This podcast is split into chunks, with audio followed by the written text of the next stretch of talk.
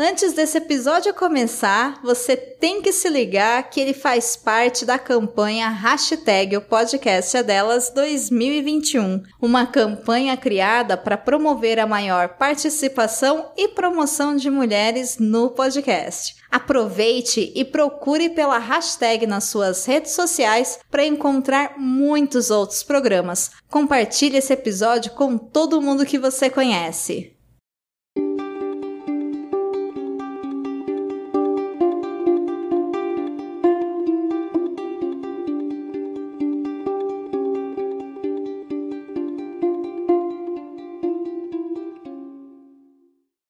Salve, salve, caras e caros ouvintes, bem-vindos ao Antes que o Mundo Acabe, o seu podcast para discutir política internacional no Sul Global. Aqui no AQMA, tudo é pauta se acontece abaixo da linha do Equador. Então, falou de Brasil, falou de América Latina, falou de África, Oriente Médio, Ásia, vem com a gente que a gente costuma tratar de todos esses temas sempre que possível. Eu sou Pedro Brits e, junto com Bruno Jäger, Giovana Zucato e Marília Clos, somos o time do AQMA.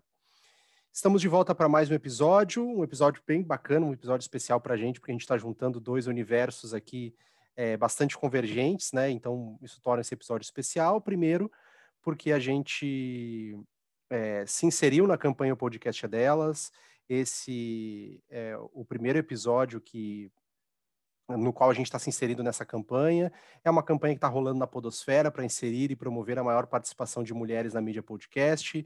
O objetivo da campanha é aumentar a participação de mulheres na mídia, garantindo um espaço seguro e agradável para quem faz e para quem ouve os programas. Né? Vocês podem entrar lá no site podcast delas, acho que é .com.br, mas de todo modo, deem uma procurada lá que vocês encontram. Vale muito a pena conhecer um pouco mais sobre uh, a campanha e tem e outros podcasts indicados que também estão participando. É, vale a pena para até ampliar né, o nosso leque de podcasts. Bom, então, que você que por acaso chegou hoje ao nosso podcast via essa campanha, muito obrigado e é uma campanha muito bacana, como eu já disse, mas convido também você a voltar para os nossos CPs anteriores e conhecer mais do nosso trabalho também. E a segunda razão, né, pela qual esse episódio também é especial, é porque hoje a gente está conseguindo fazer uma parceria, fazer esse fit que a gente queria há bastante tempo, né, de que que era trazer o OFRE, o Observatório Feminista de Relações Internacionais, para participar ativamente aqui com a gente. É claro, a gente já tem uma representante aqui no nosso time, que é a Giovana, Giovana Zucato, mas a gente hoje trouxe uma convidada que logo, logo mais eu apresento para vocês.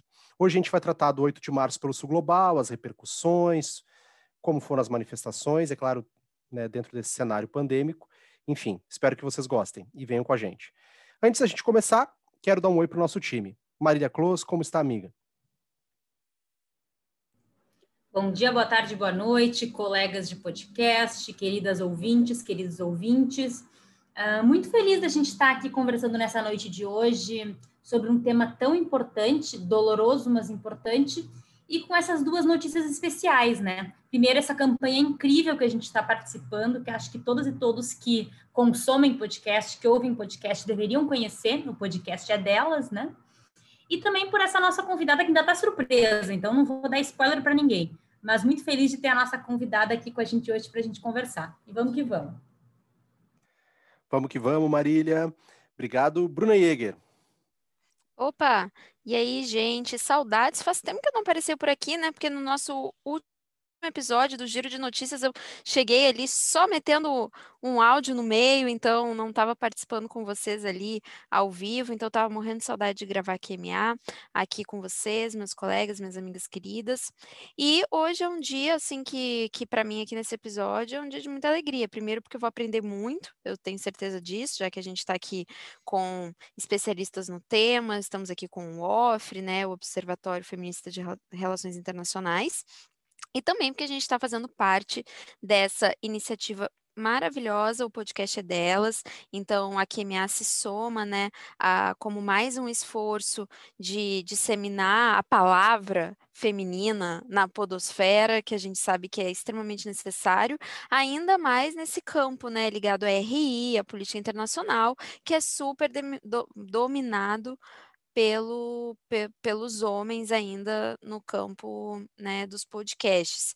Né? Se a gente olhar aí, os podcasts que têm os maiores financiamentos são todos podcasts aí masculinos, né? Masculinizados. Então, inclusive, convido aí para quem quer apoiar um podcast feito por mulheres, né? Um podcast com analistas mulheres e aqui a gente, né? Temos o Pedro, né? Nosso nosso homem cota aqui no nosso podcast. Mas para quem quiser apoiar, entra lá no padrim.com.br e apoia uma iniciativa de um podcast de RI que está olhando para o global e é feito por mulheres. É isso. Então, estou animadíssima. Legal, legal. Giovana Zucato, de microfone novo. Né, já fazia um tempo, né, Giovana, que a gente não, não se encontrava aqui no, no, no AQMA, está de volta. Já vou te pedir também para apresentar um pouquinho do Ofre para gente. Como é que você está? Oi, gente, tudo bem? É, fiquei ausente por um período, mas voltei. E voltei com um headset novo agora, praticamente uma gamer, apesar de que eu não sei jogar é, nem, sei lá, Candy Crush Saga, mas tô aí tentando melhorar um pouco a qualidade do som para vocês, né? Que já são obrigados a ouvir minha voz gravada. Então vamos, vamos facilitar um pouco, né? Entregar uma qualidade de som melhor. Estou muito feliz de estar aqui é, trazendo esse episódio, que é essa parceria com a iniciativa do podcast é delas.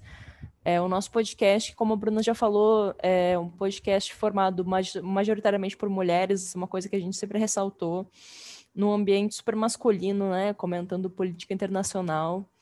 É, e fico muito feliz também de estar juntando duas iniciativas, né, das quais faço parte, justamente para falar sobre o tema do 8 de março, né, que é um tema tão caro para a gente que é feminista e que acredita num mundo mais igualitário.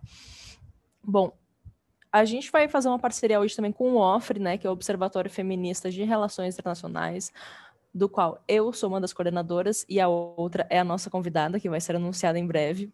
Tum, tum, tum, mistério total. É... é uma iniciativa independente que é voltada para analisar a política internacional com lentes de gênero, a gente tem um, um, um quadro bem grande de pesquisadoras voluntárias, né? Tudo voluntário, ninguém está lucrando nada com isso. E a ideia é justamente trazer novas possibilidades de análise das relações internacionais, né? Então acho que tem tudo a ver com o nosso, com o nosso, nossa proposta de hoje. E espero que seja um, um de muitos episódios ainda que a gente faça em parceria. E vamos lá. Boa, boa. Bom, sem fazer mais suspense, né? Vou apresentar a nossa convidada, pela qual é, a gente fica muito feliz, na verdade, de ela estar aqui com a gente, né? Que é a Giovana Lúcio Monteiro, feminista, anticolonialista, pesquisadora sobre gênero e mundo islâmico, a partir de uma perspectiva do sul global, mestrando em sociologia pelo IESP, da UERJ, e bacharela em relações internacionais pela Universidade Federal do Rio de Janeiro. É pesquisadora do Núcleo Interdisciplinar de Estudos Judaicos e Árabes, NIEG, da UFRJ, e do Observatório Político Sul-Americano, OPSA. E, claro, né, coordenadora também do OFRE. Seja muito bem-vinda, Giovana, sinta-se em casa. Oi, gente, tudo bem com vocês? Muito obrigada pelo convite, estou muito feliz de estar aqui hoje e muito feliz que finalmente aconteceu esse crossover do OFRE com a QMA. Obrigada, espero que nossa gravação hoje seja muito proveitosa, tenho certeza que vai ser. Legal, Giovana, muito bom, muito bom. Vamos lá, vamos começando. É, só antes da gente entrar no nosso tema central, é, que é o 8 de março, eu queria só ouvir de vocês um pouquinho sobre o evento que, claro, mobilizou o Brasil essa semana, que foi a anulação das condenações do ex-presidente Lula e o discurso, né, coletiva de imprensa, na verdade, é, subsequente que aconteceu na última quarta-feira, dia 10 de março. Queria ver de vocês o que vocês viram, essa prática foi quase uma espécie de tsunami na política brasileira, né? O, o presidente Bolsonaro até indicou talvez algumas mudanças de comportamento, mas voltou atrás. Hoje fez live com é, um globo, né? Já com o planeta Terra não plano. Enfim, queria ouvir de vocês um pouquinho de como é que vocês viram esses eventos é, e quais são as expectativas de vocês em relação a isso. Não sei quem quer começar aí. Olha lá, aquela estrela que tentaram apagar, não se apaga, não se rende, é o brilho nos olhos da gente, né? Quem não se emocionou com isso essa semana, sinto muito, mas é bolsonarista. Ou tem a Rosinha no nome, que para mim é, sinto muito, mas né, tenho dificuldades também. Quem entendeu, entendeu. É, bom, o que a gente já sabia, né? Há cinco anos é uma farsa que vem sendo desmontada.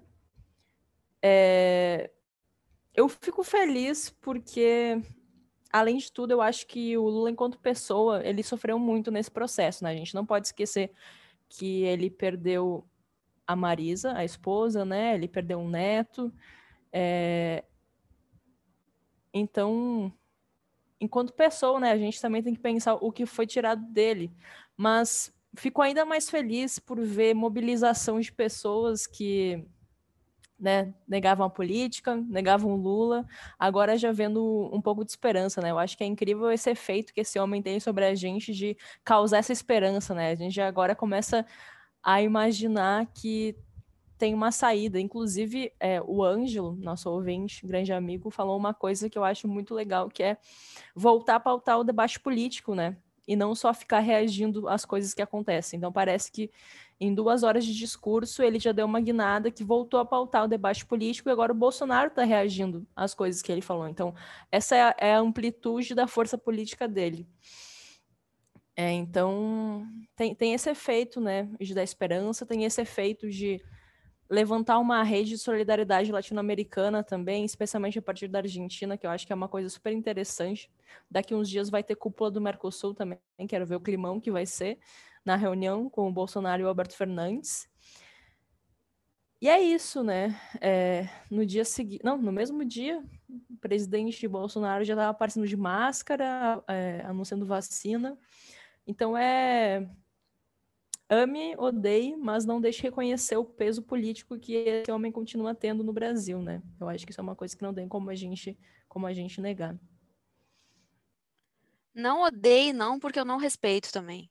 Ah, é. para é. essa altura do campeonato, a pessoa dizer que odeia o Lula é muito mau caratismo, né? Então, Obrigada. odiar eu... também não está liberado. Não está é liberado. Eu já tinha, já tinha falado mal das rosinhas, das rosinhas antes, né? Queria dar uma aliviada, mas é isso mesmo, tô lembrando. É, isso aí. Não, e hoje até o Bolsonaro dando.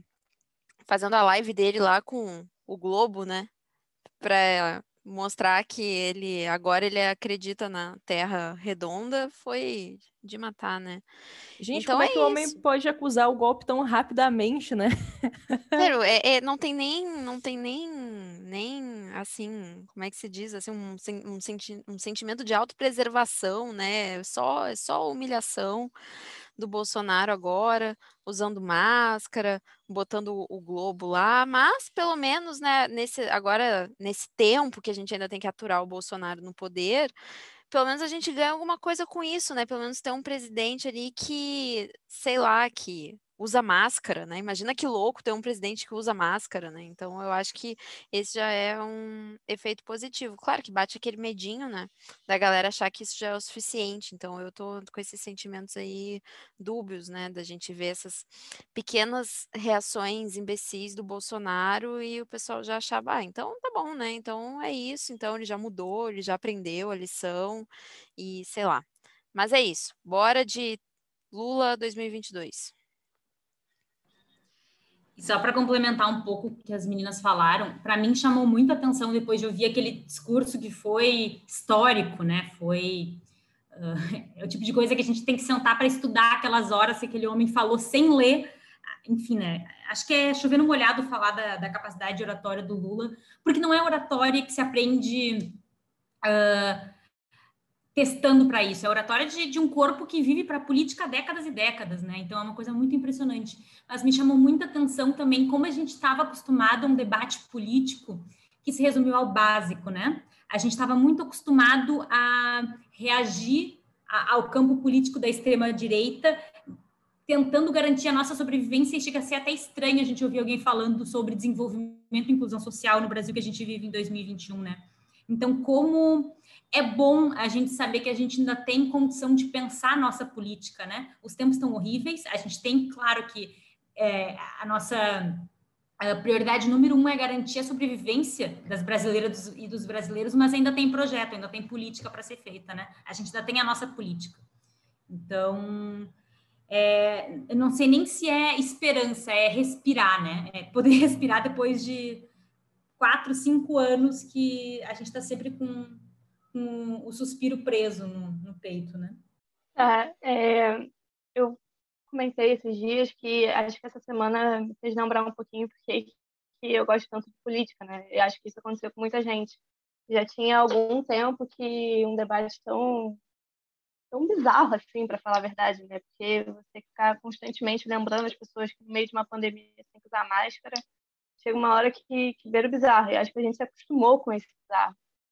E eu vi aquele aquele discurso deu uma energia, assim, deu vontade de, de parar, pensar, de voltar a fazer política, de voltar a pensar em política, de voltar a estudar política, enfim. Eu acho que foi um pouco disso, foi um, foi um discurso que foi uma energia nova.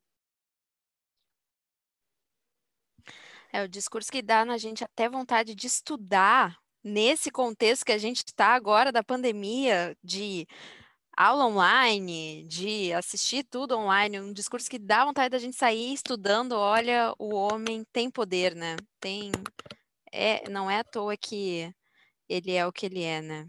Eu saí pra lendo quem... livro, porque eu pensei, não, preciso ter um pouquinho, né, 1% desse conhecimento que esse, que, que, que esse homem tem, né, tudo que ele leu nesses últimos tempos, né, coitado, até forçado.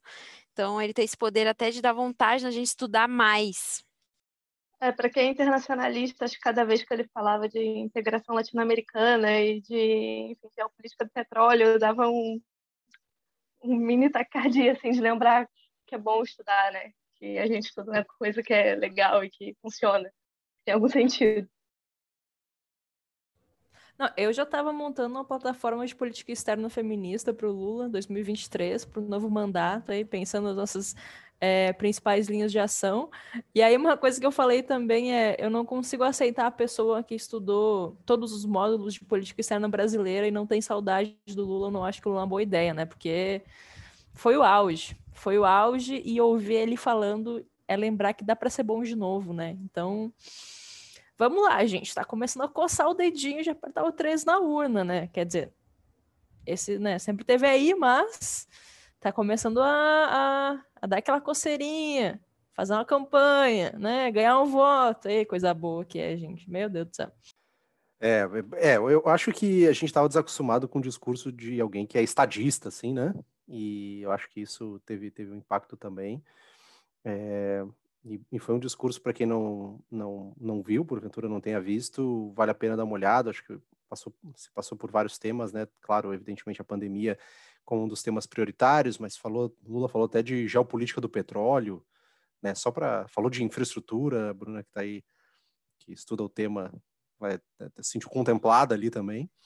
Olha, eu particularmente eu acho muito chique a gente já ter tido um presidente como Lula e a possibilidade de ter de novo. Eu acho assim, um chiquérrimo, um presidente desse nível, um presidente de, superpotência. Então, é, é, eu acho assim um privilégio, um luxo como brasileira ter esse homem enquanto estadista.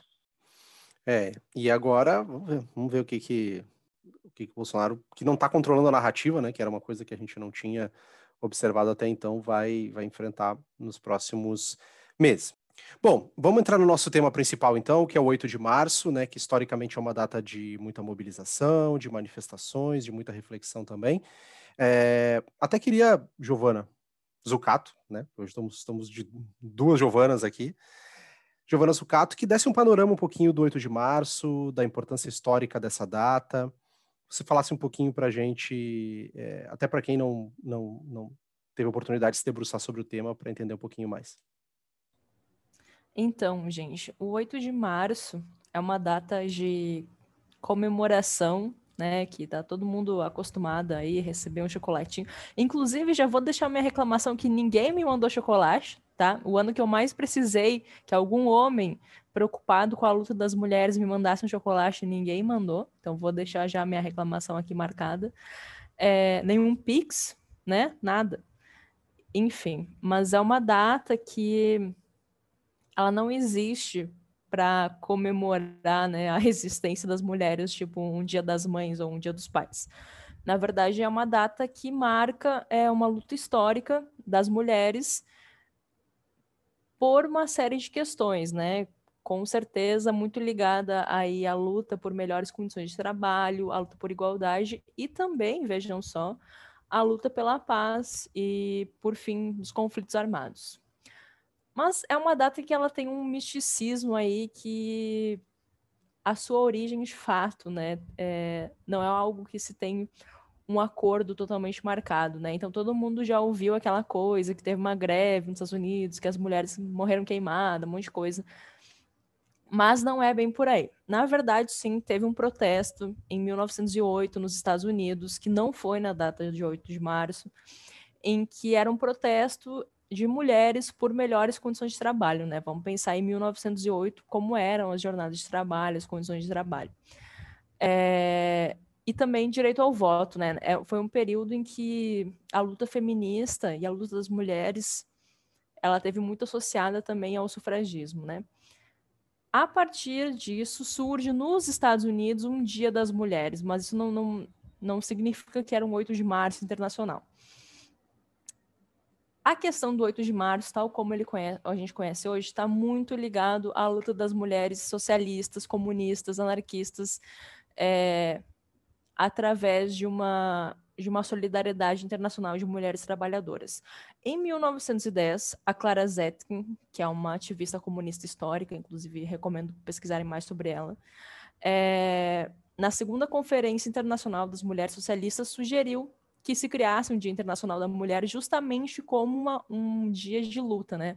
Uma marca do Dia das Mulheres que lutavam por melhores condições de trabalho, principalmente, né? É, a partir daí, vários países do mundo, a partir do movimento das mulheres socialistas, começaram a comemorar o Dia Internacional da Mulher, principalmente na Europa, né? Mas não tinha um dia marcado ainda, não, não tinha uma data. A data que a gente tem hoje, do 8 de março, está ligada, na verdade, a um protesto de mulheres na Rússia em 1917. O que estava acontecendo em março de 1917 na Rússia? É, todo o contexto de Primeira Guerra Mundial, é, pobreza exponencial, né? Porque não tinha caído ainda o regime czarista. Então, essas mulheres russas trabalhadoras fizeram um grande protesto que estava sob o lema pão e paz, né? Então era contra a fome e contra a guerra. Eu acho interessante para a gente que é internacionalista sempre ressaltar é, que, o, que os movimentos feministas de luta sempre também tiveram esse caráter anti, antimilitarista, né, em, em relação às guerras mundiais. É claro que a gente tem movimentos feministas de luta que estão ligados a lutas de libertação nacional, né, mas tem é, os movimentos antimilitaristas, eles são muito feministas também, internacionalmente. Esse protesto, em 1917, é meio que a, a, o ponto de partida da própria revolução, né, que derrubou o Tsar ainda com o governo dos, dos mencheviques, né, o governo temporário. E aí foi adaptado para o calendário gregoriano, que é o nosso calendário, né, que é diferente do calendário que se usava na Rússia na época. Isso foi no data de 8 de março. Aí quando entra o governo, o novo governo né, dos bolcheviques, é instituído o Dia Internacional da Mulher, marcando esse dia de luta das mulheres, né, das mulheres russas. É... E aí, essa é uma data que ela surge muito no calendário dos países socialistas e comunistas. Por quê? Porque é um, é um dia de luta, né? Um dia de luta por melhores condições de trabalho, é um dia de luta contra as guerras também. E é, se a gente parar para pegar, né, na ONU, por exemplo, questões de direitos das mulheres, durante a Guerra Fria teve muito associado a, a crítica ao, ao capitalismo, né? Essa questão do trabalho, do salário. E aí, conforme o tempo vai avançando, também existe um embate internacional de se esvaziar um pouco esse esse conteúdo, né, de um conteúdo mais à esquerda, por assim dizer. Em 75, não sei se você sabe, mas 75 é o ano internacional da mulher da ONU, é o ano que teve a primeira Conferência Mundial da Mulher, e é o ano, então, que a ONU já pega essa data do 8 de março, que em vários países já vira uma data comemorativa, né, e diz, né, a partir de agora, todo ano a gente vai é, comemorar internacionalmente 8 de março como Dia Internacional da Mulher. Então, veja, eu acho que é importante a gente sempre destacar qual que é a origem, né? É, é uma data que simboliza uma luta, né? Uma luta internacional de mulheres. Não é uma, não é, a gente não pode esvaziar o, o sentido dessa data e eu acho que isso vai ficar bem, bem evidente nos, nos relatos que a gente vai trazer hoje sobre é, como o 8 de março foi celebrado, né, ao, aí no Sul Global. É, eu acho muito importante a gente lembrar que o 8 de março surge com a luta das mulheres socialistas, porque isso eu acho que é a pauta que é mais cooptada e que faz com que o 8 de março não seja celebrado por muitos movimentos feministas no mundo, exatamente para que faça contraponto com esse feminismo ocidental, centralizado, enfim. E não é um movimento que nasce disso, é um movimento que nasce das mulheres na Rússia. E eu acho que isso é uma coisa que a gente tem que ressaltar constantemente, porque é constantemente esquecido. Todo ano se fala muito sobre flor, chocolate, e assim como a Giovana, eu gostaria muito de ter ganhado chocolate, que eu não ganhei nenhum pix mas ao mesmo tempo a gente tem que ressaltar de onde veio esse movimento, para que ele continue sendo um movimento de luta e não só de compra de chocolate. De fato, é, aqui eu na, na posição de homem, é a única que eu tenho, né? Mas é brabo, é brabo. Minha, minha, minha, minha classe não é muito bem representada e eu, na qual me incluo, né? Nessa falta de capacidade de ser bem representado. Mas enfim, dando sequência aqui, é, no nosso, no nosso giro. Agora a gente vai uma espécie de giro assim pelas regiões e como o 8 de março repercutiu em cada uma delas. A gente começa pela América Latina.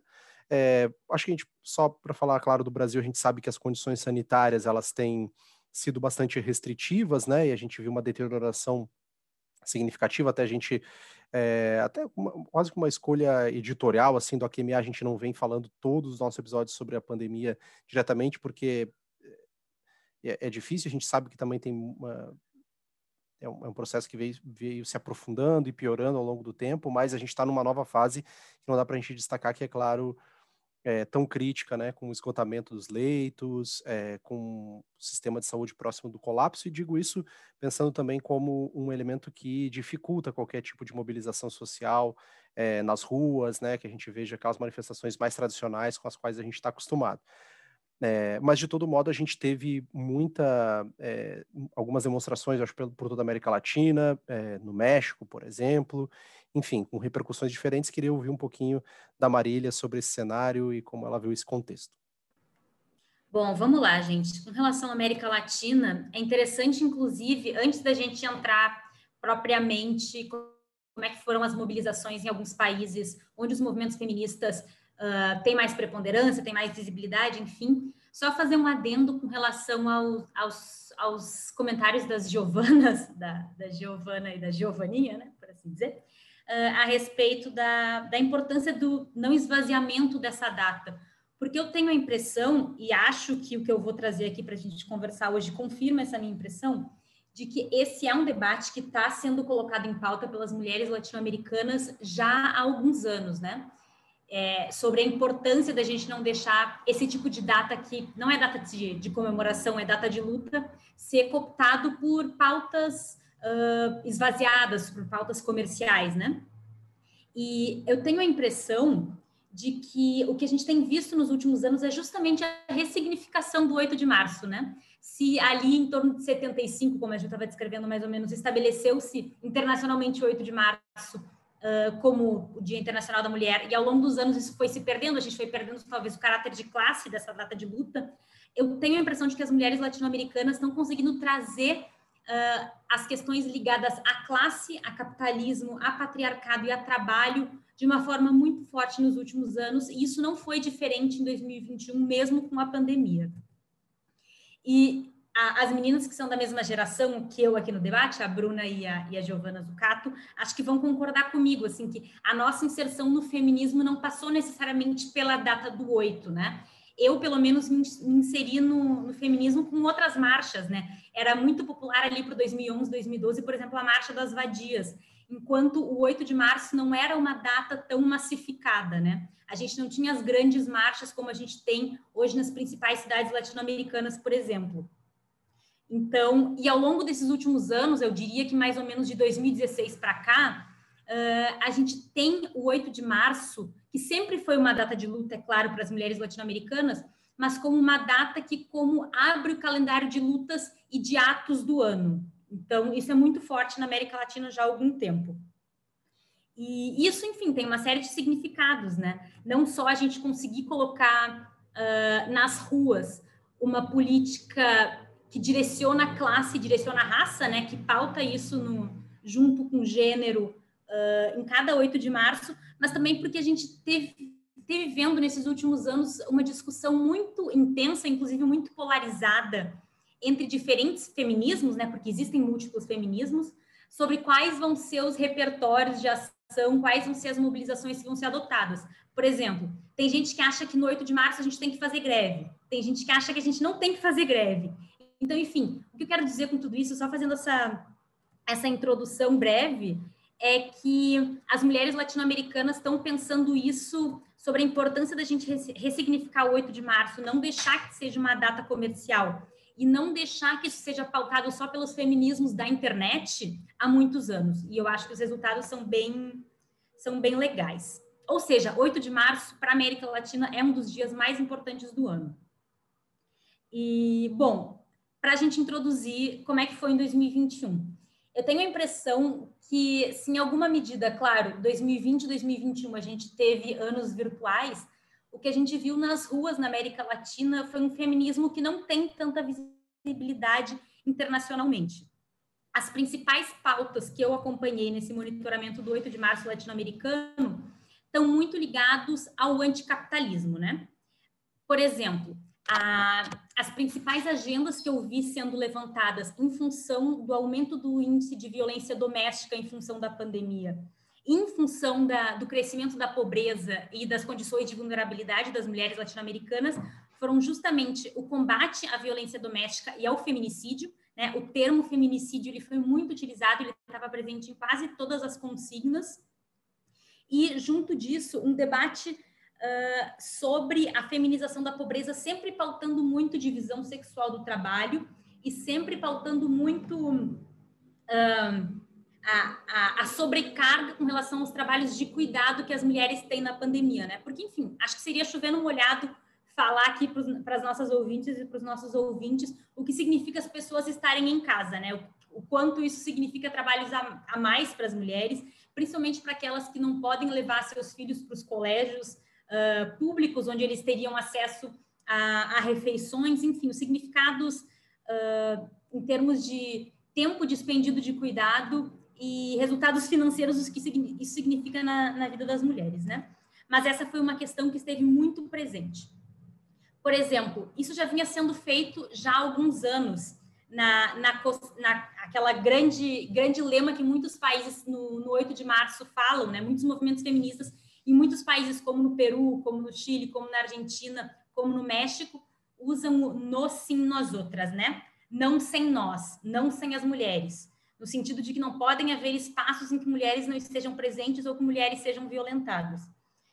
E a gente viu a transformação da, dessa consigna nos últimos anos para se nossas vidas não valem nada, que produzam sem nós outras. Ou seja, se as nossas vidas não valem nada, que produzam sem nós.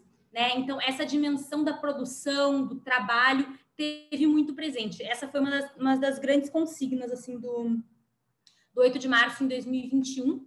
E outra coisa que eu não posso deixar de comentar antes de entrar nos países é como, se a gente olha as fotos dos atos, e eu recomendo que todo mundo olhe, porque é, é, muito importante essa, essa dimensão visual e estética nos movimentos feministas, porque as mulheres trabalham isso de diferentes formas. Então, é, é, uma politização da estética muito importante. Uh, é, é uma estética muito anticapitalista, principalmente se a gente olha, olha para as feministas chilenas que estão ali na, nas lutas com relação a, a estiveram nas lutas para aprovação do, da Assembleia Constituinte desde o estalido social de outubro de 2019, mas é uma estética muito marcadamente anticapitalista. Então isso é muito interessante de ser olhado. Bom, então começar falando um pouco pela Argentina, porque eu tenho a impressão de que uma parte muito significativa desse feminismo muito ligado a, ao debate anticapitalista é muito tributário das feministas argentinas que vêm tocando isso de uma forma muito interessante desde 2016. Uh, principalmente porque ali em 2016, depois de diversos casos de fe feminicídio, elas fundam a campanha Niuna Menos, né? Nenhuma Menos, que hoje está em diversos países da América Latina, inclusive aqui no Brasil, e porque em 2016 elas também fazem uma greve nacional de mulheres que foi muito importante. Tanto que o debate veio para cá, né? Espingou aqui no Brasil. As mulheres brasileiras devem ou não devem fazer uma greve no 8 de março, enfim. E, e, eu li uma entrevista da Verônica Gago, que é uma feminista argentina que compõe o Nina Menos, e ela enfatizou muito como em 2021 eles quiseram dessa dimensão não só da violência física, mas também da violência econômica. Então, o 8 de março na Argentina, ele foi composto por uma grande marcha em Buenos Aires, de forma que a gente não viu aqui no Brasil, por motivos de, de segurança sanitária, mas ele aconteceu alguns dias depois do assassinato de Úrsula Barrio, que foi assassinada pelo seu ex-namorado, que é um policial.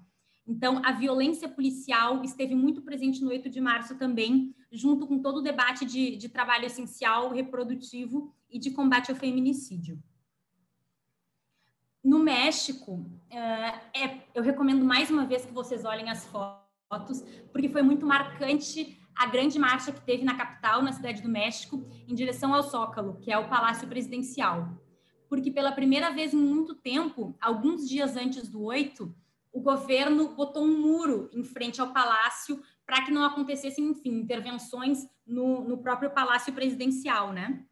E o que as mulheres fizeram foi escrever o nome de diversas mulheres que ou estão desaparecidas ou foram assassinadas. Porque o feminicídio e o desaparecimento forçado no México é uma das principais agendas das mulheres feministas de lá. Então, elas chegaram lá e elas foram recebidas com muita repressão policial, né? As imagens são muito fortes e elas entoaram um hino que se chama La Canción Sin Miedo, né? É uma é uma música que, enfim, é, é, ela já é histórica, por assim dizer, entre as feministas mexicanas, mas que foi muito entoada nesse ano, que fala que a cada minuto de cada semana nos roubam amigas, nos matam irmãs, destroçam, destroçam, né? Destroem seus corpos, os desaparecem não esqueça seus nomes, por favor, senhor presidente. Então, foi também uma ação muito direcionada ao López Obrador, né, o presidente mexicano, com quem as feministas mexicanas estão brigando há muito tempo por uma série de medidas uh, controversas que o presidente tem tomado, e também porque um candidato do próprio partido do, do AMLO, né, do, do López, López Obrador, que quer disputar o governo do estado de Guerreiro, tem nas suas costas acusações de cinco estupros. Então, é, é, enfim, é uma situação muito horrenda que as mulheres estão fazendo por lá. E a gente não tem como não falar o papel das mães, principalmente das mães dos estados fronteiriços do México com os Estados Unidos, que, enfim, há anos e anos estão na disputa por políticas decentes que garantam que as suas filhas sobrevivam e não sejam desaparecidas forçadas, né? No Chile, só para a gente fechar esse bloco aqui de, de países que tiveram grandes atos, né, que eh, fizeram essa opção política de, de ter grandes atos mesmo em meio à pandemia, a Santiago, a capital, teve um ato com meio milhão de pessoas, assim, então foi uma coisa muito grande. Eles têm uma coordenação centralizada, por assim dizer, de diversos movimentos feministas, a coordenadora feminista 8M, que é o que eles chamam, e teve muito ao redor também de todo esse caldo político que está vindo da Assembleia Constituinte que eles vão ter aí em 2021 e nos próximos anos, né? Então, é muito pautado pela violência policial, pelo debate sobre a, a, a vulnerabilidade que o Estado coloca as pessoas em função das políticas neoliberais, enfim. E só para fechar, para passar para o resto do sul global e não ficar uh, roubando todo o tempo aqui, uh, na Colômbia, foi um movimento um pouco diferente, porque a consigna principal deles foi Colômbia em luto. Né? Então, o luto foi a principal, o principal recurso que está sendo mobilizado, foi, foi, mobilizado no 8 de março de lá. Isso não é qualquer coisa, né? É uma decisão política muito forte tu colocar o luto como centro da tua luta, né? Porque, e lá eles não tiveram grandes atos, eles tiveram atos descentralizados, como foi o caso aqui do Brasil também, uh, mas que foi muito, reivindicou muito o nome das 47 mulheres assassinadas só esse ano por seus companheiros ou ex-companheiros, né? Então, enfim, o, fe, o feminicídio e o luto foram central na Colômbia. E só para a gente não falar de Brasil, aqui, como na Colômbia, a maior parte das cidades não teve atos massificados, né? Foi uma escolha de política feminista priorizar uh, atos menores ou ações virtuais ou amanheceres, né, como foi feito em diversas cidades, uh, em grupos pequenos, em espaços significativos com intervenções nas cidades, mas em grupos pequenos. Mas a linha política tirada pelo 8M unificado, por assim dizer, que congrega diversos movimentos feministas no, no Brasil, foi fora Bolsonaro, vacina já e auxílio emergencial para todas e todos. Então foi um 8M muito pautado pelo fora Bolsonaro, né? E uh, só para fechar, eu vi nas ruas, vi nas ruas não, né? Vi pela tela do meu computador nas ruas um, é, malabarismos que as mulheres fizeram aqui na América Latina, mulheres de todos os tipos, mulheres de todos os tipos de feminismo, enfim, uh, que fizeram malabarismos para conseguir garantir que o 8 de março fosse muito pautado pelas lutas muito ligadas às mulheres que estão sendo a, quem está sustentando o, o, sul global, a América Latina, enfim, nessa pandemia, né? Não é, não é fácil de fazer escolhas políticas de como garantir luta nas ruas num cenário sanitário como que a gente está vivendo, mas tenho a impressão de que foi muito impactante o que aconteceu aqui. É, eu acho que a gente assim, quando vai refletir, né, sobre, sobre todo esse panorama né, que você trouxe, como a gente fica muitas vezes pautado pela, pela mídia hegemônica, né, que muitas vezes esses, esses todas essa, essas mobilizações, né, e, e, todas as camadas, né, de, de, discussão que essas mobilizações apresentam acabam não sendo é, disseminadas, a gente acaba não tendo contato, né, e não entendendo, acho que um trabalho muito importante da gente poder resgatar isso e poder discutir isso, e principalmente aqui na nossa região, é, isso fica ainda, ganha uma relevância ainda maior. Mas, é claro que esses protestos, essas manifestações não se restringiram né, à, nossa querida América Latina, a gente viu isso ocorrendo em outras regiões, como no Oriente Médio, vou falar aqui do Grande Oriente Médio, né, incluindo aqui Norte da África, é, no Líbano, Sudão, enfim, a gente teve uma série de manifestações também voltadas para o 8 de março. Queria pedir para a Giovana, né, já aproveitando que é a área de especialidade dela, para a Giovaninha, já que assim ficou denominada, por enquanto, Giovana, se tu não quiser, a gente não chama mais assim, é, falar um pouquinho para a gente do que ela viu dessas mobilizações também no Oriente Médio e no Norte da África, e até para a gente ver se a gente consegue pensar em convergências né, com o que a gente também observou aqui na América Latina. Tá, queria dizer que eu adorei meu apelido de Giovaninha, mas vamos lá. É, eu consegui perceber um número muito menor de manifestações esse ano, e aí tem uma motivação clara, que é a pandemia. Então, a gente tem atualmente uma onda de pandemia bem intensa no Oriente Médio e Norte da África.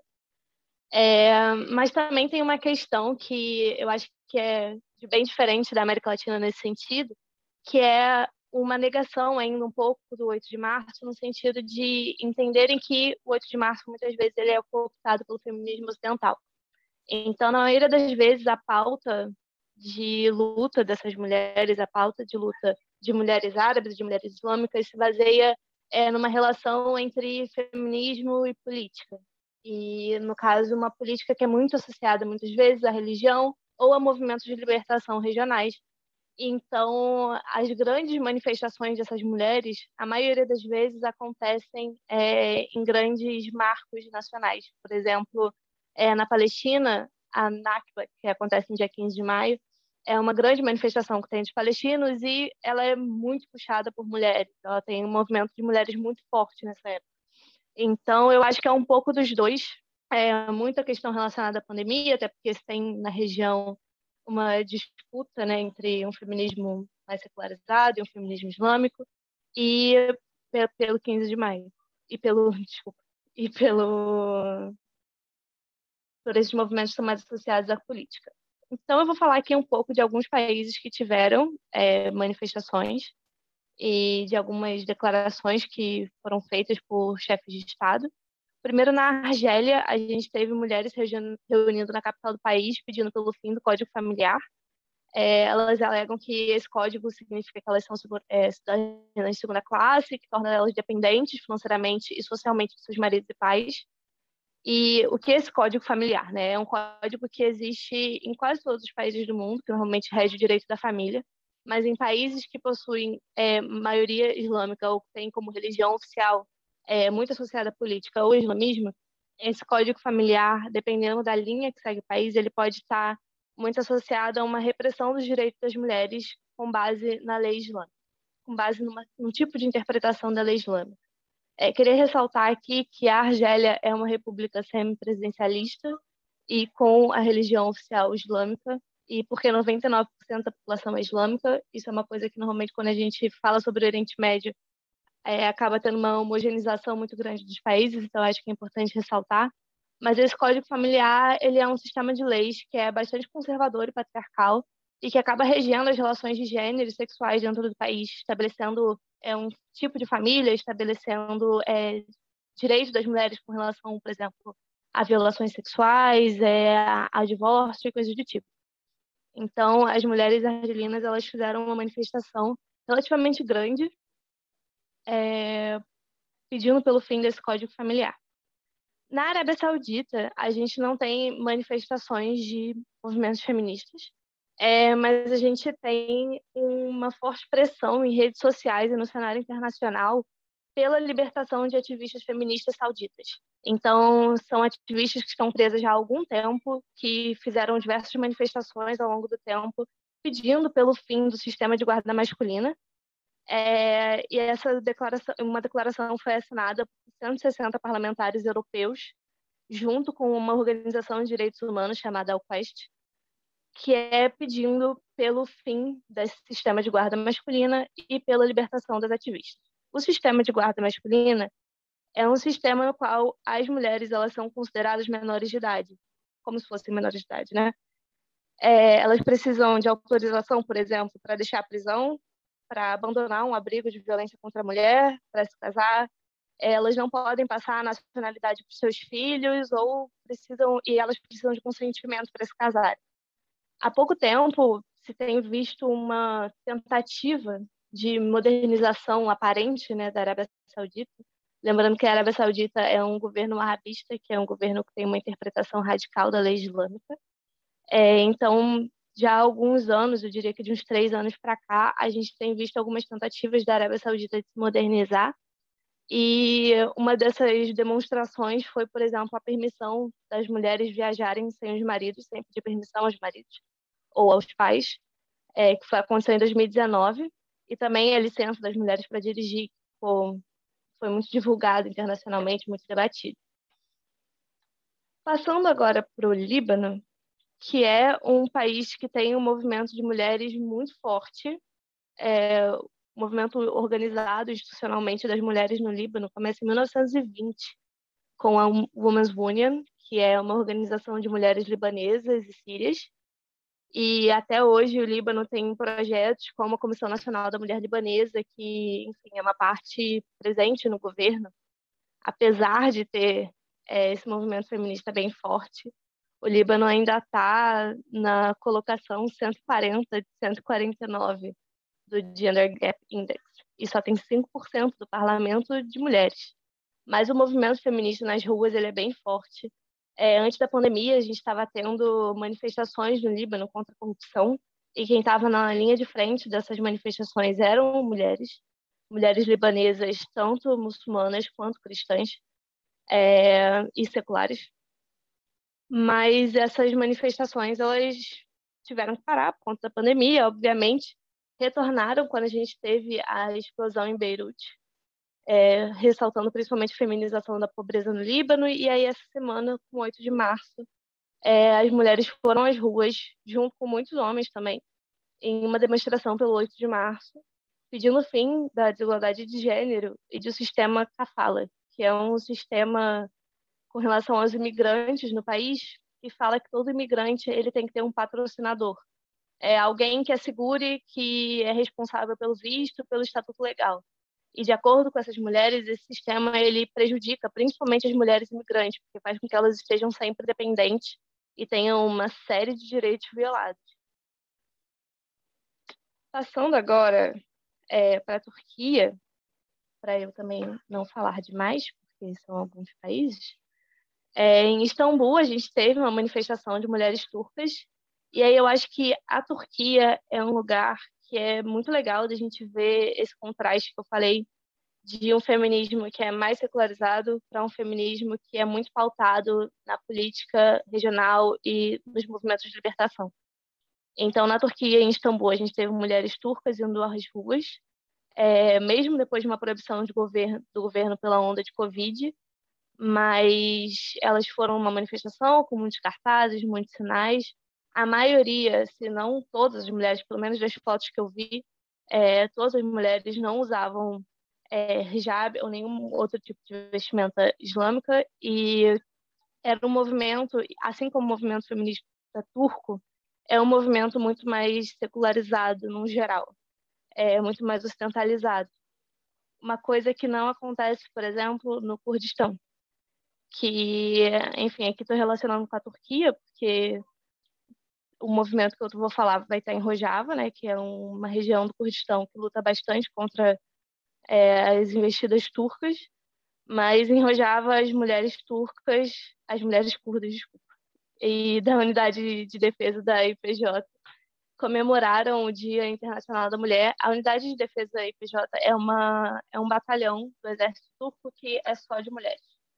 Então, elas comemoraram o Dia Internacional da Mulher com uma grande cerimônia militar é, celebrando a Brigada Feminina e a luta das mulheres curdas, e quase todas essas mulheres vestiam roupas tradicionais e buscavam expressar é, a sua religião e a sua sua orientação política, enfim, sua representação através dessa questão da roupa, né? E, e acho que a Marília disse de como a questão visual e estética acaba sendo muito importante. E isso das roupas é, da forma que essas mulheres se apresentam, ela é bastante importante nessa região. É, alguns pronunciamentos que me chamaram a atenção foi primeiro do Mohamed Al Maktoum, que é o premier dos Emirados Árabes Unidos e governante de Dubai, que ele parabenizou as mulheres pelo Dia Internacional da Mulher, congratulando meninas dos Emirados por sua conquista científica, econômica, social e tudo mais. Só que o mesmo Mohamed Al Maktoum, ele está sendo investigado por sequestrar e manter duas de suas filhas em cativeiro. Foi um vídeo que vazou há um tempo, acho que foi no mês passado, da filha dele, que ela correu para o banheiro, conseguiu se trancar, e aí falou que, enfim, ela era o único lugar da casa que ela conseguia se trancar, e pedindo para denunciar, para o pai dela ser denunciado. É, então, acho que é um contraste bem grande. E uma coisa que me chamou bastante atenção também é que o Ministério de Defesa do Iraque fez postagens enaltecendo as mulheres militares, colocando elas como protetoras da pátria, que é algo não muito comum e que foi uma coisa que me chamou bastante atenção. Não sei quais são as implicações disso, como o movimento feminista iraquiano percebe essas mulheres militares, mas foi uma coisa que eu acho que é legal prestar atenção. E, por último, porque eu já falei muito, passando para Israel e Palestina, é uma coisa que foi completamente assim, não tem outra palavra, foi completamente bizarra que o Instagram da, da Israel Defense Force, né, que é o esquadrão de defesa de Israel, basicamente, postou um vídeo no Instagram que era uma tentativa de homenagem às mulheres no Dia Internacional da Mulher, em que no vídeo é, os homens do da IDF, eles falam é, frases típicas que mulheres falariam, tipo, ah, nossa, eu consigo carregar esse peso, eu consigo subir montanhas com peso nas costas, coisas desse tipo. É, que no final das contas o objetivo é falar que mulheres e os homens são tratados de forma igualitária dentro da IDF, o que na prática não é verdade. É, até os anos 2000 as mulheres nem podiam entrar na IDF e mesmo assim elas entrando existem uma série de pesquisas que falam sobre como a relação interna é desigual e sobre quais são as consequências dessa entrada das mulheres nas, nas unidades de defesa a longo prazo, né, sobre essas mulheres. E além disso, é uma é uma postagem que exalta a IDF e ignora completamente que as maiores consequências da militarização da Palestina são sobre mulheres palestinas. Assim. É, as principais atacadas, as mulheres que são sofrem mais as consequências de toda a militarização que tem na região são as mulheres palestinas. Então, é uma exaltação da mulher militar israelense, como se ela fosse a representação do feminismo oriental, do feminismo no Oriente Médio, sendo que, na realidade, isso é às custas da morte, da prisão e da vida de muitas mulheres palestinas. E aí, nesse mesmo dia, que representa bem isso que eu estou falando, é, a polícia israelense invadiu um centro de mulheres palestinas na região de Altur, é, onde estavam sendo feitas comemorações sobre o 8 de março. E aí tem um vídeo que me impactou bastante de uma mulher palestina com uma roupa tradicional palestina falando: eu não posso nem mais usar uma roupa palestina. Do tipo, eu não posso fazer nada, eu não posso viver, eu não posso andar na rua, eu não posso nem mais usar a roupa do meu corpo, vocês vão continuar me prendendo. É... E a, a resistência da mulher palestina, ela foi muito ressaltada ao longo de várias publicações né, na hashtag do International Women's Day, porque é uma resistência que historicamente ela é um exemplo global de resistência feminina, né? As mulheres palestinas elas estão já estiveram na frente de batalha. É, a gente tem a Leila Khalid, que é uma mulher palestina que tem, enfim, ela foi uma das mulheres que fez o sequestro de um avião na década de 70 e ela é muito conhecida por isso. É, ela faz parte, fez parte de uma resistência militar, que é uma área de resistência que as mulheres palestinas sempre atuaram muito. É, também faz hoje parte de uma resistência política, ela hoje faz parte do parlamento palestino.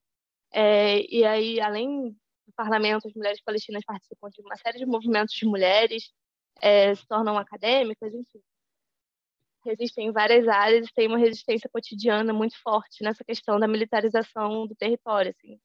Viver e usar uma roupa palestina passa a ser uma forma de resistir. Eu acho que é isso.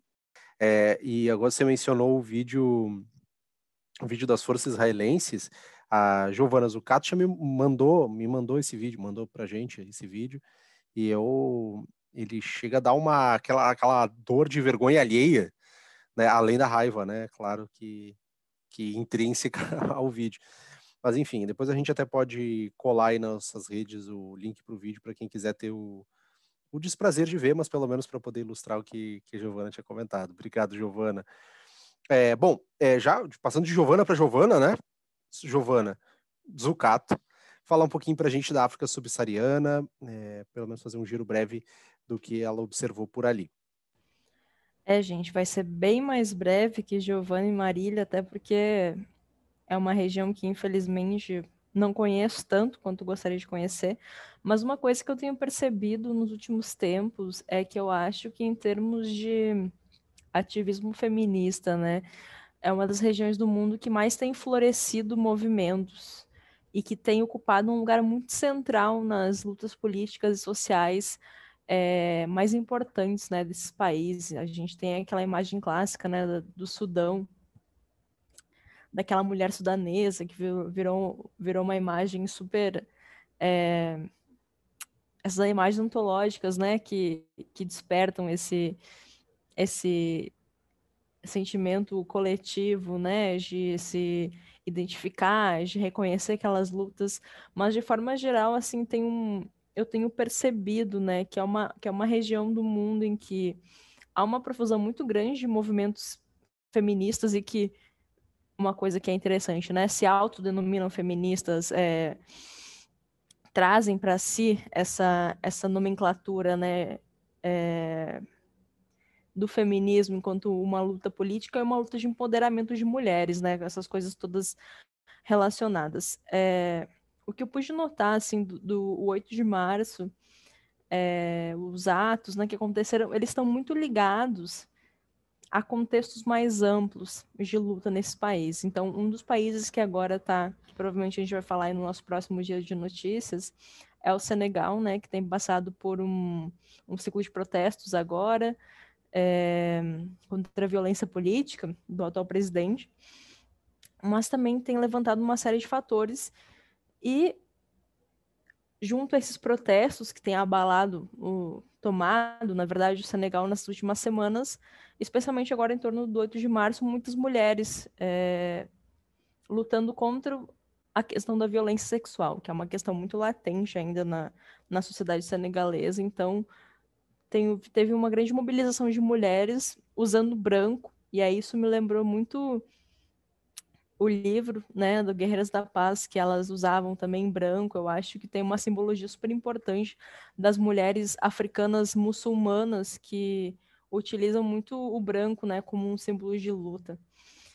Então, nessas, esses protestos contra a violência sexual.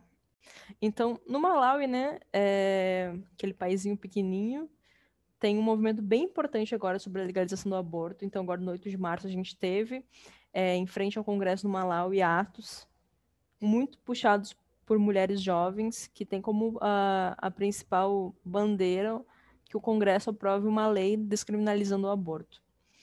Além disso, a gente falou, não sei se vocês lembram, dos protestos contra a violência policial na Nigéria, né, que ocorreram no ano passado, e como tinha uma, uma organização que foi central nesse protesto, que foi a Feminist Coalition, que agora, no 8 de março, lançou uma campanha que é pela. Então, continua atuando na Nigéria, mas lançou uma campanha que é pela segurança nos transportes para as mulheres, né? Trazendo que é, quatro a cada cinco mulheres nigerianas vão sofrer algum tipo de violência sexual nos transportes públicos, e aí se, se começou uma grande campanha nacional contra o fim dessa violência contra mulheres nos transportes públicos.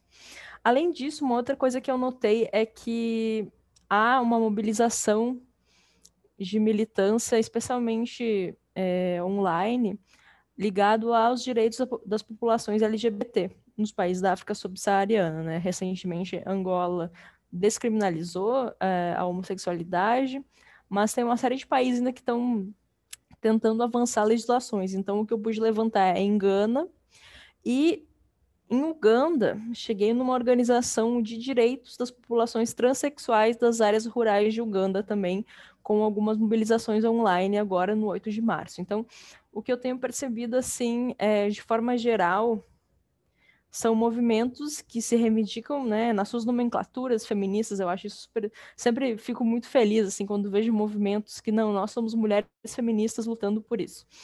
É, também para derrubar um pouco aquela lógica, não, o feminismo é uma coisa super ocidental, o feminismo é uma coisa de mulheres ocidental, né, então é, vários feminismos aí se reivindicando no, no continente africano, muito ligados aos contextos de luta mais amplo das sociedades, né? Sempre tem uma coisa das mulheres se mobilizando contra os resquícios coloniais, ainda nesses, é uma pauta muito presente que eu vejo assim no repertório, né?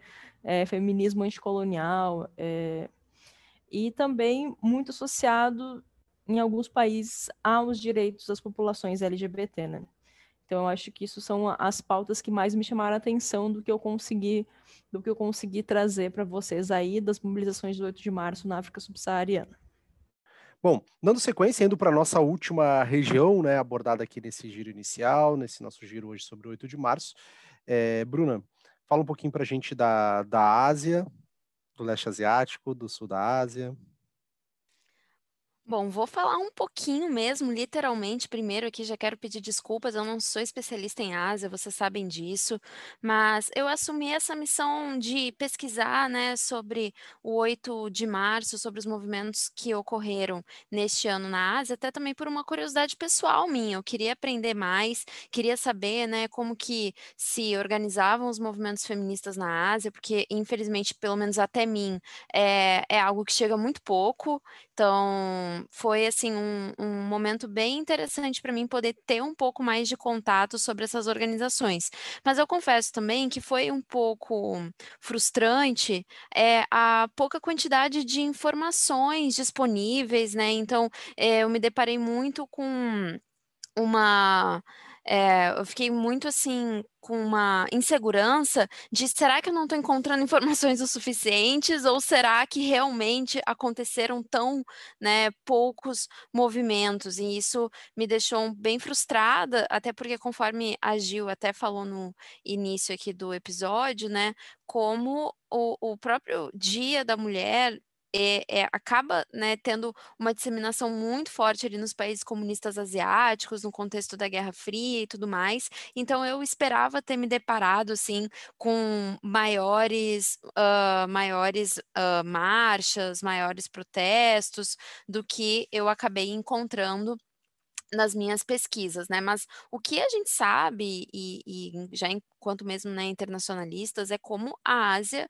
é, por mais que seja, né, claro, um continente muito vasto, com, com diversas culturas, mas ainda assim, de forma bem generalizada, ainda um continente marcado por profundos machismos, né?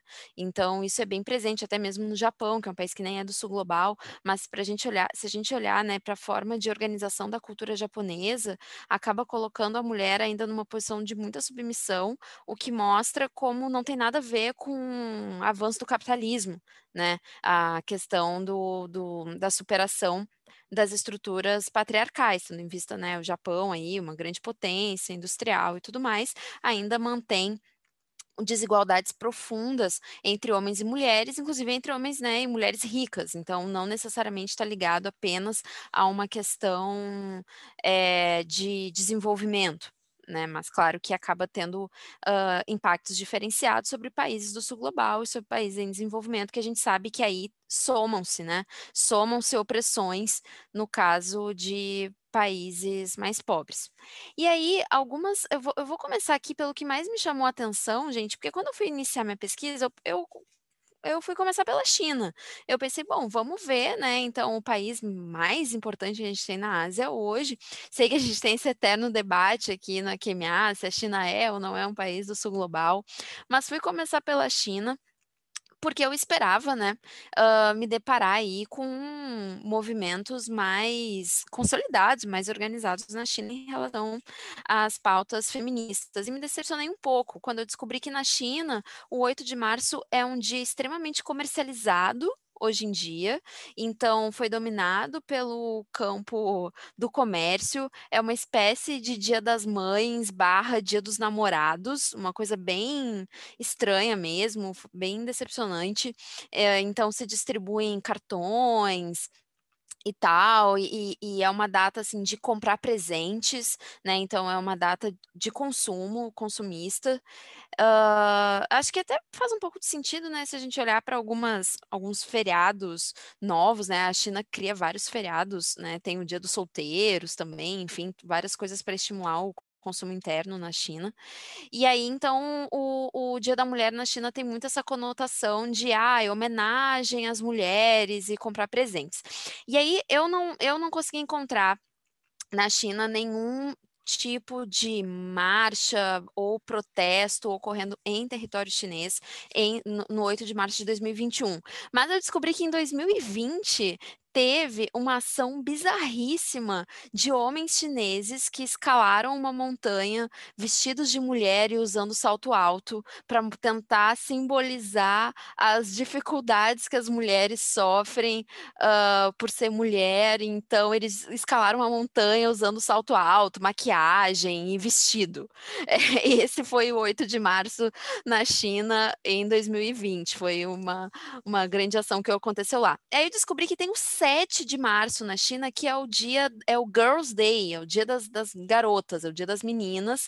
E aí, então, a gente tem um pouco mais de movimentação é, entre universitárias, entre estudantes, mas também acaba não transcendendo para um movimento muito organizado. Acaba sendo algumas ações bem pontuais, é, de tipo assim, valorizar a questão da mulher nas universidades.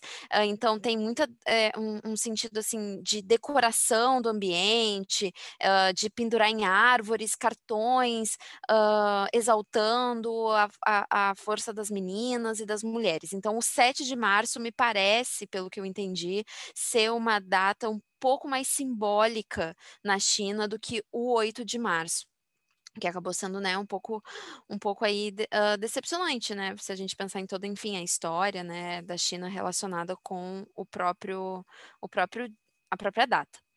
Bom, aí agora transitando aqui pelo, pelo continente asiático, Queria falar um pouquinho também, assim, uh, do que aconteceu na Indonésia, porque também é um país que a gente sabe que é marcado por muitas contradições ligadas a gênero e por vários outros movimentos sociais, né? A Indonésia é um país que sofre muita repressão.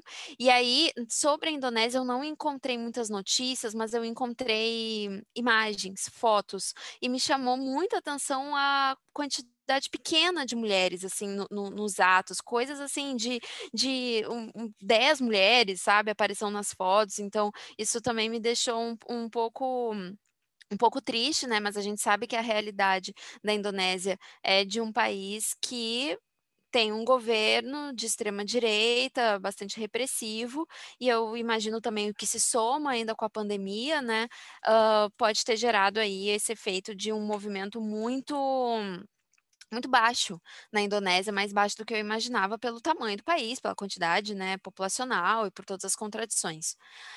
Aí, uh, nas Filipinas, que também é um país que tem uma, uma situação né, um pouco similar à Indonésia nesse sentido de ter um governo mais, mais conservador, Uh, nas Filipinas já teve um movimento maior de mulheres, então a gente tem, teve marchas nas Filipinas, o que eu achei super legal, é, de, de, e tanto assim, uma variedade bem grande de mulheres jovens, mulheres mais velhas, é, com cartazes anti-imperialistas, anticapitalistas, aquilo que a Marília falou, né, que era muito a estética que na América Latina do anticapitalismo, isso ficou bem presente também uh, nas fotos, nas imagens que eu vi dos protestos nas Filipinas, mas teve uma tentativa né, forte de repressão policial também uh, lá, em função né, também de ser um país uh, com um governo bastante conservador.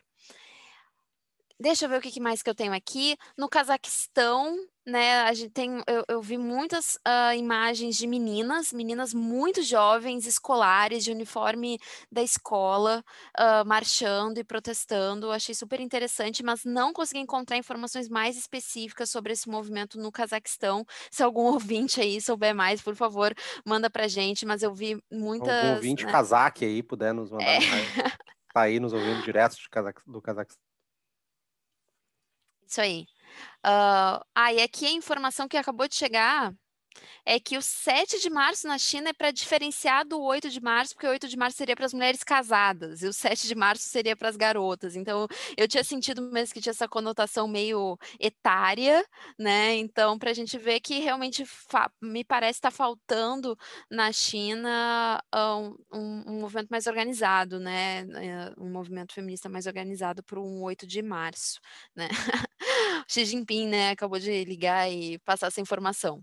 Mas então, estava falando aqui do Cazaquistão, em que eu percebi, né, esse movimento bem de meninas, bem jovenzinhas mesmo, adolescentes, uh, o, que, o que me parece ser uma dinâmica bem interessante ali de um país, de um país que a gente conhece muito pouco. E no Paquistão, um, um, um, fato super é, curioso que aconteceu lá, que também teve marcha no Paquistão, e aí teve escolta por parte de policiais mulheres.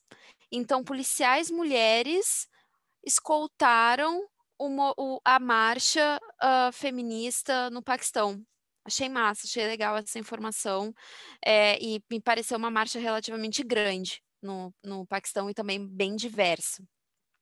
E aí, indo agora para terminar para o sul da Ásia, a gente já vai perceber um, uma, um, um, movimento assim um pouco mais organizado no sentido de combate à questão do, do estupro do, do estupro é, enquanto é, é, quase como eu, eu, não sei eu não sei bem como expressar isso mas me parece ser quase algo uh, da cultura mesmo profunda patriarcal e machista a quantidade estarrecedora de estupros que que tem de dados na Índia em Bangladesh no Nepal né né? Então, a maior parte dos movimentos se organizam, né, em termos de, de, de denúncia e luta, combate contra a maior parte desses crimes sexuais que eles, eles passam impunes, né? Tem muito essa questão do transporte público também, uh, que, uh, vários casos, né, de meninas, uh, adolescentes que sofrem estupro e acabam não, não tendo nenhum tipo de, de apoio da justiça. E aí, na Índia, é onde eu consegui me deparar com informações mais consolidadas de uma grande marcha, né, uh, que vai acontecer, que aconteceu lá na Índia no 8 de março. Uh, teve cerca de 15 mil mulheres indianas, agricultoras, uh, estudantes, professoras e assistentes sociais. Eu achei legal assim ter esse é, é, chamar atenção aqui para para as ocupações né, que essas mulheres ocupam dentro da, da sociedade indiana. Então, bem assim, tanto de uma classe pobre, agricultora, mas também de uma classe média, mais ligado a esse âmbito universitário, intelectual e também de assistência social. Então, teve grandes protestos lá com milhares de mulheres indianas e que trouxeram muito né, essa pauta da, da, da, da violência sexual, também da, da, das grandes né, desigualdades que as mulheres sofrem no, em termos de acesso a oportunidades. Então, tem, também tem né, essa questão da crítica ao próprio capitalismo, de certa forma, e ali pelas algumas imagens que eu vi. E me chamou a atenção também, no caso da Índia, que algo que fez muito parte do, dos protestos era contra o preço do combustível. Para a gente ver que feminismo né, é um, campo que pode olhar aí para todos os âmbitos de fato aí das relações internacionais. Fazia parte do, do, da marcha e dos protestos diversos cartazes falando sobre a questão da crise energética que está acontecendo na Índia. A gente até falou sobre isso né, em alguns. Um, em alguns é, episódios anteriores, acho que foi um giro de notícias, se eu não me engano. Então, uh, muito, muito interessante isso de trazer essa pauta da questão do aumento do preço dos, dos combustíveis dentro de uma marcha feminista do 8 de março. E para finalizar, né, teve também na ONU, uh, em parceria com a Comissão Econômica e Social da ONU para Ásia e Pacífico, que é a ESCAP, sigla em inglês, uh, junto com a ONU Mulheres, fez um evento online né? Então, por causa da pandemia, a gente sabe que muitos um, eventos do 8 de março acabaram sendo, né?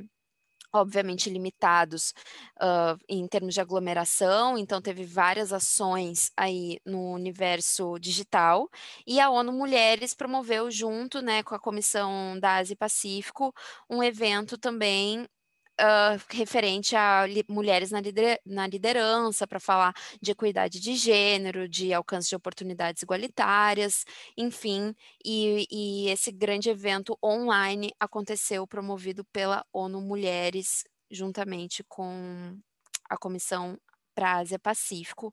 E se falou muito da questão da Covid também, sobre como tem afetado diferentemente as mulheres é, no contexto da pandemia. Gente, por enquanto é isso que eu encontrei.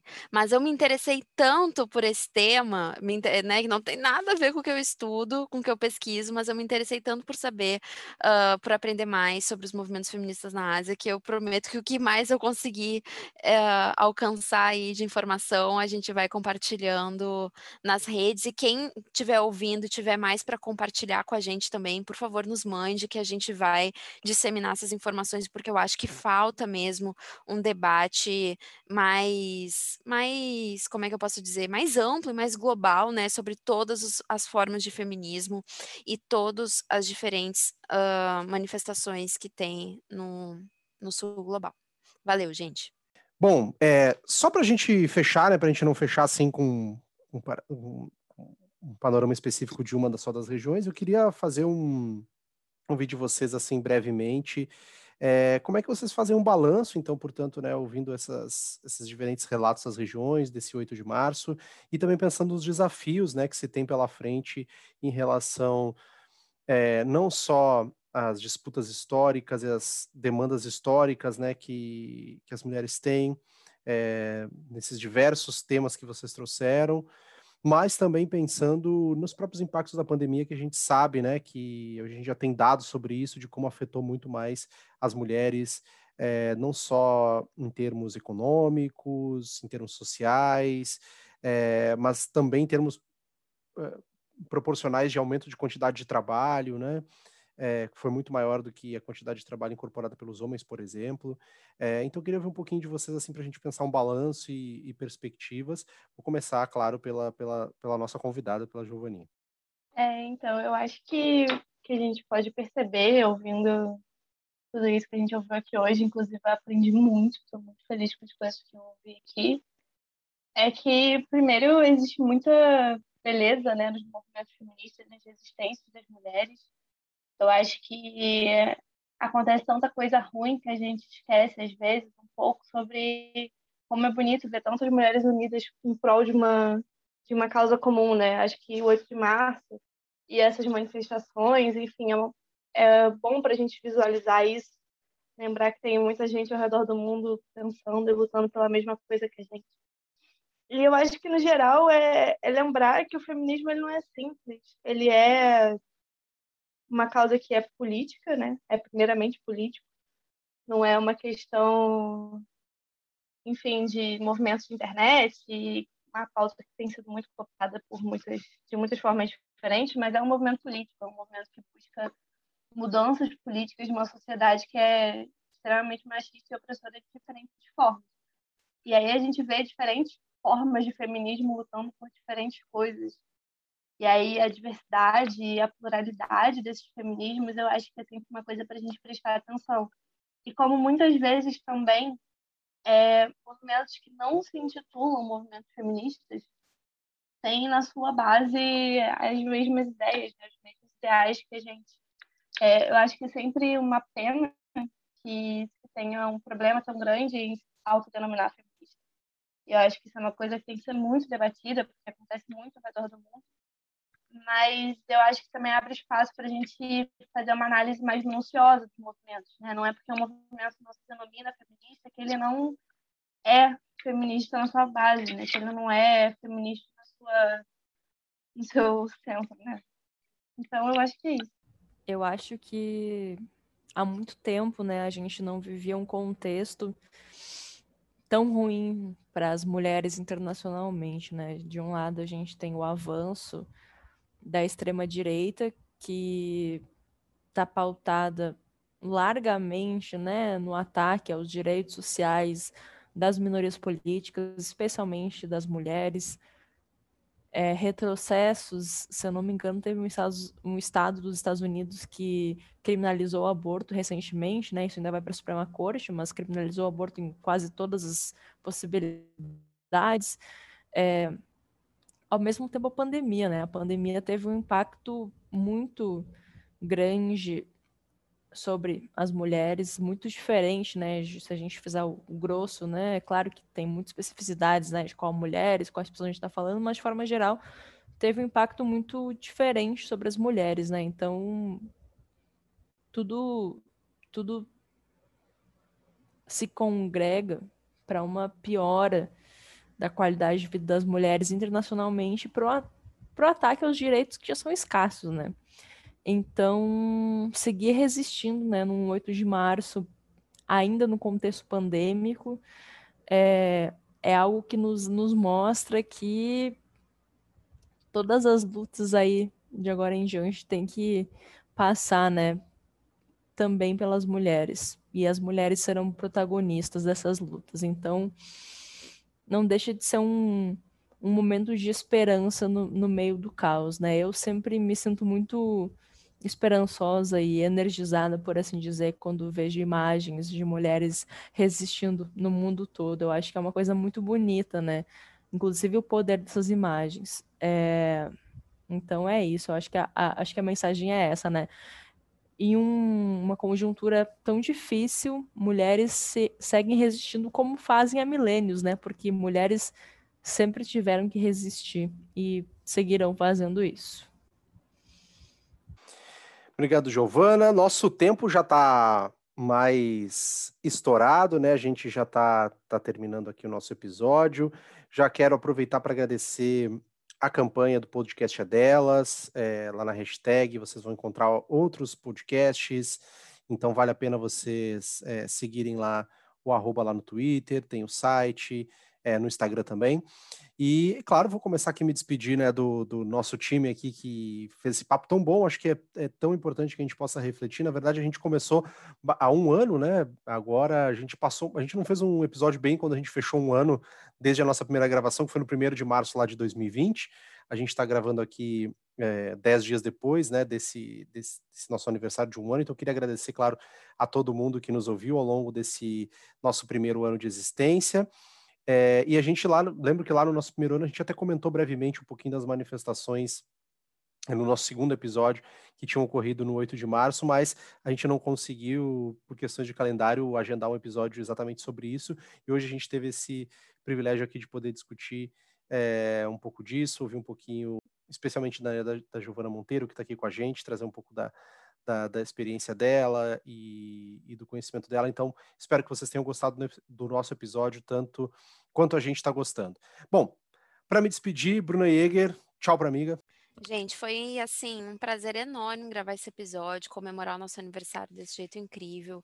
Então, foi um dia de muito aprendizado para mim, não só na pesquisa que eu fiz sobre o 8 de março na Ásia, mas também de ter tido esse privilégio enorme de ouvir as meninas aqui que são muito mais especialistas no tema do que eu. Então, também agradecer a nossa convidada Giovana, é, mais uma representante do OFRE, para a gente fazer aqui essa parceria com a QMA.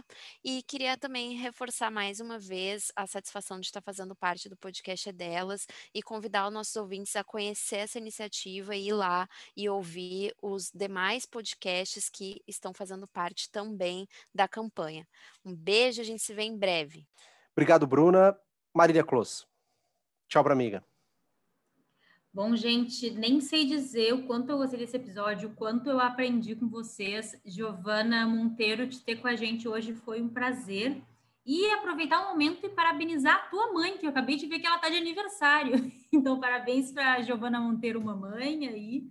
É, desculpa, mamãe, ter roubado por tantas horas do dia na tua comemoração. Espero que tenham conseguido curtir em segurança. E agradecer uh, a campanha incrível do podcast é delas. Sigam nas redes, acompanhem o trabalho e um beijo. Legal, legal. Giovana Zucato, abraço. Tchau, tchau. Valeu, gente. Obrigado por nos ouvirem. Espero que tenham gostado. É, espero que, de certa forma, seja um episódio inspirador também, tanto para seguir, né, tendo um pouquinho de esperança, quanto para que mulheres que estão nos ouvindo invistam aí nessa carreira de podcaster. É, e aí também deixo esse recado junto à campanha do podcast é delas, que é uma forma também de incentivar, né, que mais mulheres façam a sua voz ser ouvida, porque se tem um problema histórico que a gente, né, mulher, é, encara em todas as classes sociais, em todos os continentes, é o fato de que nossas vozes são sempre silenciadas. Então vamos tentar usar essa ferramenta e fazer as nossas vozes serem ouvidas. Obrigado, Giovana. E, claro, por fim, mas não menos importante, pelo contrário, Giovana Monteiro, queria te agradecer imensamente por compartilhar aqui com a gente desse, desse tempo aqui para falar um pouco desse tema tão bacana. Além de te agradecer por, por pela aula hoje, também queria já pedir para você dar dicas se quem quiser te seguir, conhecer mais da sua pesquisa, como é que te segue lá do seu arroba. Gente, queria agradecer muito pelo convite, foi incrível estar aqui ouvindo vocês falarem, eu aprendi demais. Queria agradecer também a Marília pelo parabéns para minha mãe, porque ela vai ficar muito feliz de ter sido parabenizada no podcast. É, para quem quiser me seguir, saber mais sobre a minha pesquisa, enfim, primeiro seguir o OFRE, que é observatóriofri, tanto no Instagram quanto no Twitter, e o site do OFRE, onde a gente posta nossas publicações, é ofre.com.br.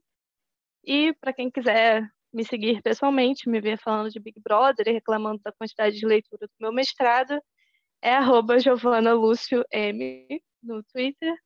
E eu acho que é isso. Muito obrigada, gente, pelo convite. Foi muito legal. A gente que agradece. Legal. Bom, pessoal, sigam já, para todo mundo nessa fase do seguir, sigam arroba QMA Podcast, tanto lá no Twitter quanto no Instagram. A gente está sempre lá atualizando nossas redes, botando aqui as publicações e as produções. Agora também, né? Claro, se vocês puderem compartilhar nosso episódio com a hashtag podcast é delas, a gente, ou podcast é delas, é bom deixar bem claro, tem um mozinho ali na frente, a gente agradece.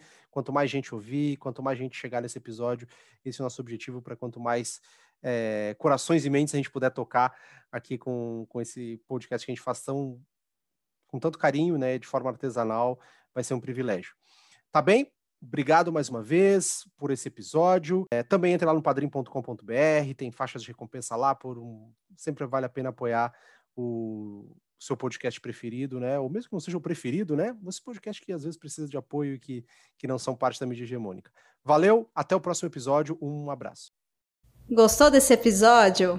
Bom, né? Ele faz parte da campanha hashtag O Podcast é Delas 2021. Procure pela hashtag durante esse mês de março nas suas redes sociais ou acesse o site o podcastadelas.com.br e encontre muitos outros programas promovendo a maior participação de mulheres no podcast.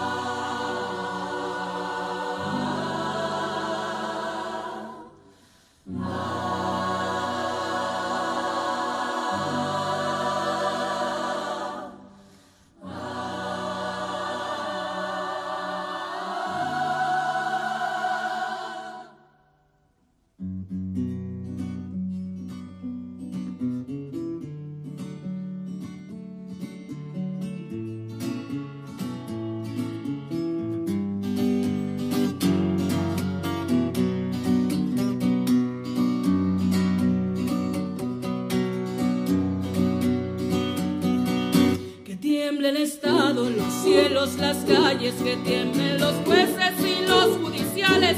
Hoy a las mujeres nos quitan la calma, nos sembraron miedo, nos crecieron alas. A cada minuto de cada semana nos roban amigas, nos matan hermanas, destrozan sus cuerpos, los desaparecen. No olvide sus nombres, por favor, señor presidente por todas las compas marchando en reforma, por todas las morras peleando en Sonora, por las comandantas luchando por Chiapas, por todas las madres buscando en Tijuana. Cantamos sin miedo, pedimos justicia, gritamos por cada desaparecida. Que resuene fuerte, nos queremos vivas, que caiga con fuerza el feminicida. Yo todo lo incendio, yo todo lo rompo. Si un día algún fulano te apaga los ojos, ya nada me calla, ya todo me sobra. Si tocan a una, respondemos todas. Soy Claudia, soy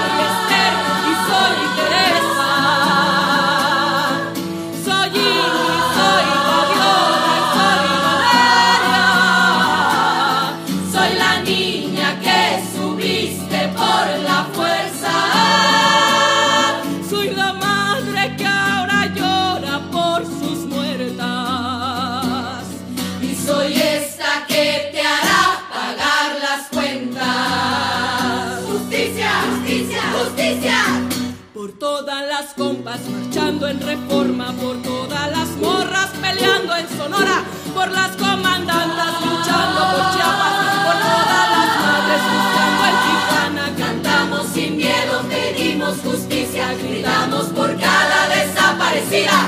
Que resuene fuerte, nos queremos vivas, que caiga con fuerza el feminicida, que caiga con fuerza el feminicida.